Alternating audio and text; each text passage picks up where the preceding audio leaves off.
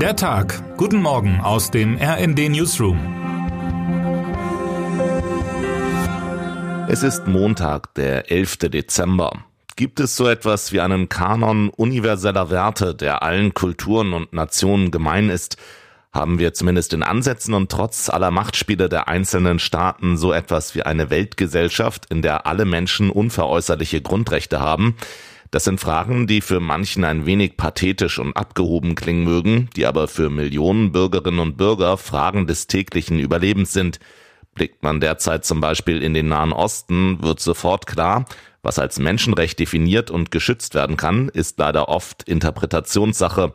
Vor allem in Kriegen scheint das Leid der Zivilbevölkerung in einem haarsträubenden Widerspruch zu den Sonntagsreden von Politikern und theoretischen Debatten von Völkerrechtlern zu stehen. Auch diejenige Organisation, die nach dem Zweiten Weltkrieg für die Formulierung und Verteidigung humanitärer, bürgerlicher und politischer Freiheitsrechte zurecht gefeiert wurde, muss sich heute kritisch auf die eigenen Finger schauen. An ihrem europäischen Hauptsitz in Genf haben die Vereinten Nationen zu einer zweitägigen Konferenz geladen.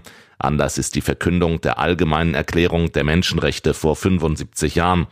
Neben Fachjuristen, Diplomatinnen und Diplomaten sowie Vertretern von NGOs sollen auch etliche Staats- und Regierungschefs dabei sein, zumindest zugeschaltet per Video. Alle Menschen sind frei und gleich an Würde und Rechten geboren. Das steht in Artikel 1 der Erklärung vom 10. Dezember 1948. Im Detail folgen dann noch viele angestrebte Garantien wie das Recht auf Leben und Sicherheit, der Schutz vor Folter und Misshandlung, die Freiheit der Versammlung und der eigenen Meinung. In späteren Jahren kamen wirtschaftliche und soziale Grundrechte oder spezielle Rechte von Kindern dazu. Wir können die aktuellen Konflikte in Gaza oder in der Ukraine, aber auch viele aus der Vergangenheit betrachten, um einsehen zu müssen, hehre Rhetorik ist das eine, die brutale Realität das andere. Der beispiellose Streit zwischen UN-Generalsekretär Antonio Guterres, dem UN-Sicherheitsrat und der Regierung in Jerusalem darüber, ob Israels Armee nach dem Massaker der Hamas bei ihrem Gegenschlag genug Rücksicht auf unbeteiligte Zivilpersonen nimmt, die Aufforderung etwa aus den USA und aus Deutschland an die Akteure in der Region, die humanitäre Lage nicht weiter zu verschlimmern, die Appelle des Roten Kreuzes, die Alarmstimmung bei der Weltgesundheitsorganisation, das alles spricht nicht gerade für Optimismus, und doch haben die Mitglieder des Völkerbund-Nachfolgers UN keine andere Wahl, als immer wieder neu auszuloten, wie lässt sich das Recht des Stärkeren durch eine echte Herrschaft des Rechts einhegen, auch auf internationaler Ebene. Hoffen wir, dass dazu nachher am Genfer See nicht nur schöne Floskeln fallen, sondern auch Tacheles geredet wird. Wir wollen wieder auf die Höhe der Zeit kommen. Das war eine der zentralen Ansagen von Carsten Linnemann, als er im Sommer im RD-Interview den Sinn und Zweck des neuen Grundsatzprogramms erklärte, an dem seine Partei seit Monaten arbeitet. Kurz vor dem Jahresende soll es jetzt soweit sein.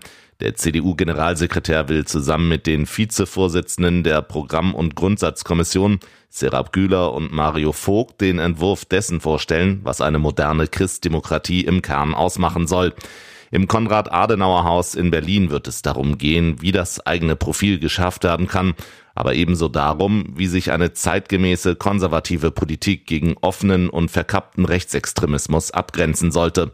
Zudem will die CDU jünger und weiblicher werden. Das war schon bei früheren Reformvorhaben so, doch in puncto Mitgliederstruktur hat sich in den vergangenen Jahren noch nicht allzu viel geändert. Fertig sein soll das mittlerweile vierte Grundsatzprogramm der Partei im neuen Jahr. Der Klimawandel und die Digitalisierung dürften, so hört man vorab, als besondere Herausforderung explizite Erwähnung finden. Dabei will sich die CDU ihr Selbstbild als stabilisierende, abgeklärte, ruhestiftende Kraft für Maß und Mitte erhalten. Eine feste Bank gegen Panikmache in Zeiten wachsender Unsicherheit.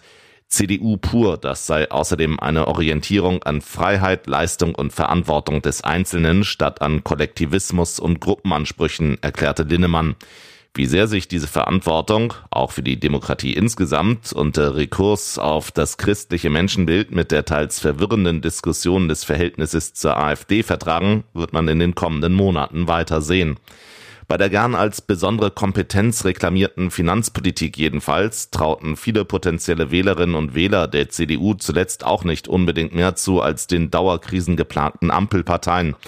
In einer Umfrage sagten Ende November 59 Prozent der Teilnehmenden, dass eine unionsgeführte Regierung wohl ebenfalls mit der Haushaltskrise hadern würde. wenngleich die Arbeit von Kanzler Olaf Scholz, SPD, noch schlechter bewertet wird. Nun ist ein Grundsatzprogramm sicher nicht auf möglichst schnelle Wahlerfolge gemünzt. Der Historiker Andreas Röder, früherer Chef der Grundwertekommission, schien jedoch zumindest ein bisschen auch eine Entkrampfung der Brandmauerdebatte im Kopf zu haben. Minderheitsregierungen mit CDU-Beteiligung im Osten, selbst wenn diese hin und wieder von der AfD unterstützt werden, Problematisch wäre es erst, wenn sich die CDU offiziell von der AfD tolerieren ließe und dafür Absprachen eingehen würde. Das große Geld und der Profifußball, es ist und bleibt eine schwierige Beziehung. Im Wettstreit um internationale Titelchancen und Werbeeinnahmen will kaum ein Verein zurückbleiben, da mögen Traditionalisten unter den Fans noch so sehr die Nase rümpfen. Auch die deutsche Fußballliga DFL als Ganzes ringt damit, ob und wenn ja, welche Investoren künftig Teams und Spielbetrieb als Finanzanlage betrachten dürfen. Die Befürworter argumentieren, nur so könne die Bundesliga mit der Wahrnehmung anderer Top-Ligen in England, Spanien, Italien oder Frankreich überhaupt noch mithalten. Heute wollen sich die 36 Vereine der ersten und zweiten Bundesliga darüber verständigen, wie es bei dem heiklen Thema weitergehen soll. Der letzte Versuch eines Investorendeals war im Mai gescheitert. Diesmal steht ein abgespecktes Modell zur Abstimmung. Soll die Annahme klappen, müssen mindestens zwei Drittel, also 24 Clubs, ihren Segen geben. Die Investorengruppe könnte dann acht Prozent an einer noch zu gründenden Tochtergesellschaft erhalten, in welche die Medienrechte ausgelagert werden. Sportlich und inhaltlich sollen die Geldgeber keine nennenswerte Mitsprache bekommen, beeilte sich die DFL-Spitze Skeptiker zu beruhigen, die eine völlige Kommerzialisierung des Sports befürchten. Beim FC Bayern positionierte sich Vorstandschef Jan-Christian Dresen am Sonntag klar, wir wollen die Zukunft der Bundesliga gestalten, wir müssen besser werden, vor allem in der Auslandsvermarktung. Und ich glaube fest daran, dass die DFL es schaffen wird, eine Balance zwischen Tradition und Vision zu finden. Nun denn, ob der Balanceakt wirklich probiert wird, erfährt Fußball Deutschland nach der Mitgliederversammlung. Die Schneeschmelze und neue, oft lang anhaltende Regenfälle haben die Pegelstände von Flüssen in mehreren Teilen Deutschlands schon am Wochenende stark ansteigen lassen. Behörden, Wetterdienste und Katastrophenschützer dürften die Lage auch am Montag genau beobachten. Vor allem in Gebieten Bayerns, Baden-Württembergs, Hessens und Sachsen-Anhalts war die Situation angespannt. In Ober- und Mittelfranken kam es bereits am Sonntag zu kleineren Überschwemmungen. In der Altmark gab es Warnungen, die Flüsse Dumme und Ohre könnten über die Ufer treten. Auch am Rhein könnte es zu Hochwasser kommen, wie der zuständige Meldedienst in Rheinland-Pfalz mitteilte.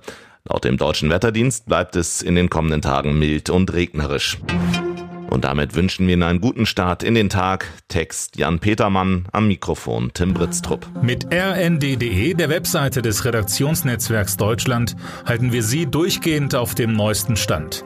Alle Artikel aus diesem Newsletter finden Sie immer auf rnd.de slash der Tag.